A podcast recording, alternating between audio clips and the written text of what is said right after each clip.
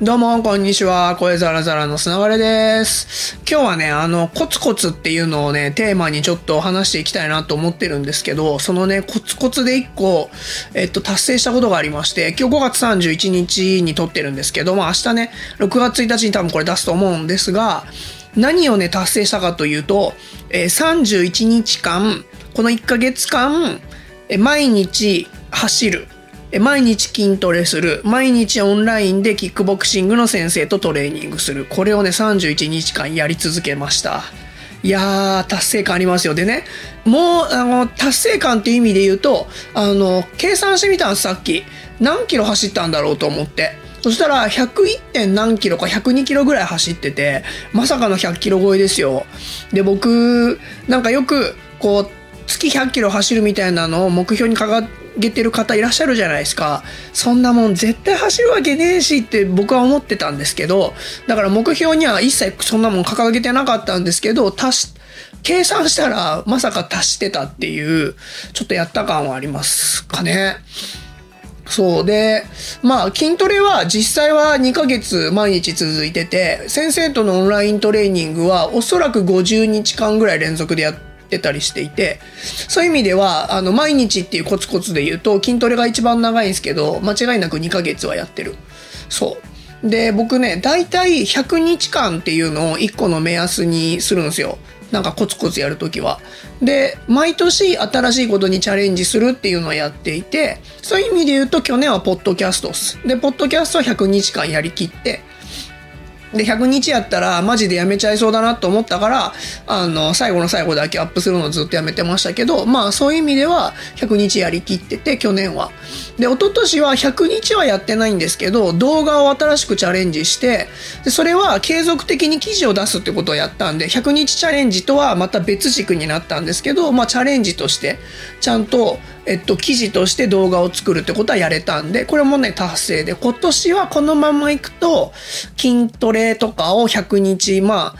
365日のうち100日はやるかなっていう、ちょっとね、毎日100、毎日を連続で100日っつうのは、今後ね、仕事内容とかによって、とか出張行ったりするとかで達成できない可能性はあるんで、あの、まあ、少なくとも、365日中100日は絶対筋トレとランと、まあ、先生とのトレーニングはちょっとこれ時期によってねあのなくなる可能性あるんであれですけど、まあ、やっていこうかなと思ってます。でそれでですねなんか振り返ってみたんですよ、まあ、テーマ決めたから。そしたら僕ねコツコツを毎マジでちゃんとやり始めてるのが多分高校ね3年生の時なんですよ。でそれは何をやったかっていうとあの僕は当時今でいうブログ当時は Yahoo ジオシティーズでホームページを作るってやつだったんですけど日記サイトをやったんですでこれはあのそのうち出てくるっていうか前も出てきてるか中学の同級生で山内って友達がいるんですけどあの東京に来てて今でもすごい仲いい。山内がずっと日記サイトやっててホームあの Yahoo ジオシティーズとかで。で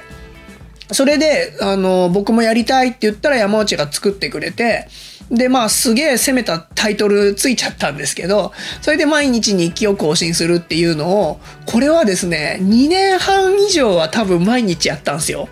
毎日っすよ。毎日3行ぐらいの日記なんですけど、あの、それこそ今日は山内と遊んでどうだったとか、今日はやけにパンツが食い込む一日だったとか、それだけで締める日もあるんですけど、まあ文字数にして十何文字ぐらいで終わる時もあるんですけど、長くても3行みたいなやつを毎日更新するっていうのをマジで続けてて、それがね、多分2年半ぐらい続いたから、あ、100日は続けられるだろうっていうので、社会人とか仕事とかがあっても100日は続けられるだろうっていうのがあって100日チャレンジにしてるんですけど、そうなんですよね。僕なんかそういう意味で言うと、まあ、相当早かったですよね。なんか、今、100日続いて100日今2年半続いてたらもっと絶対注目されるだろうに。当時その SNS もないし別にそのホームページをでかくしてやろうみたいな野心もないんでただ単にずっと続けてたっていう。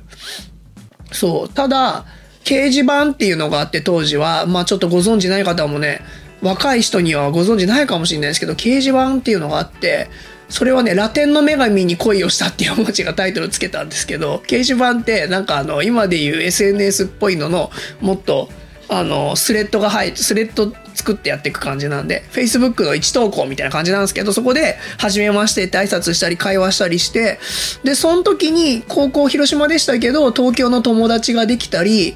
えっと、今は仙台にいらっしゃるイラストレーターの方とつながったり、当時はね、ベジータっていう、あの、ネームでされてましたけど、女性なんですけどね、そう、僕ら王子って呼んでましたけど、そうそうそうそう、ベジータさんとかね。そう、いろんな人で当時ネットで繋がって、東京に出てくる時に遊んでもらってみたいなので、今でも繋がってる人もいますし、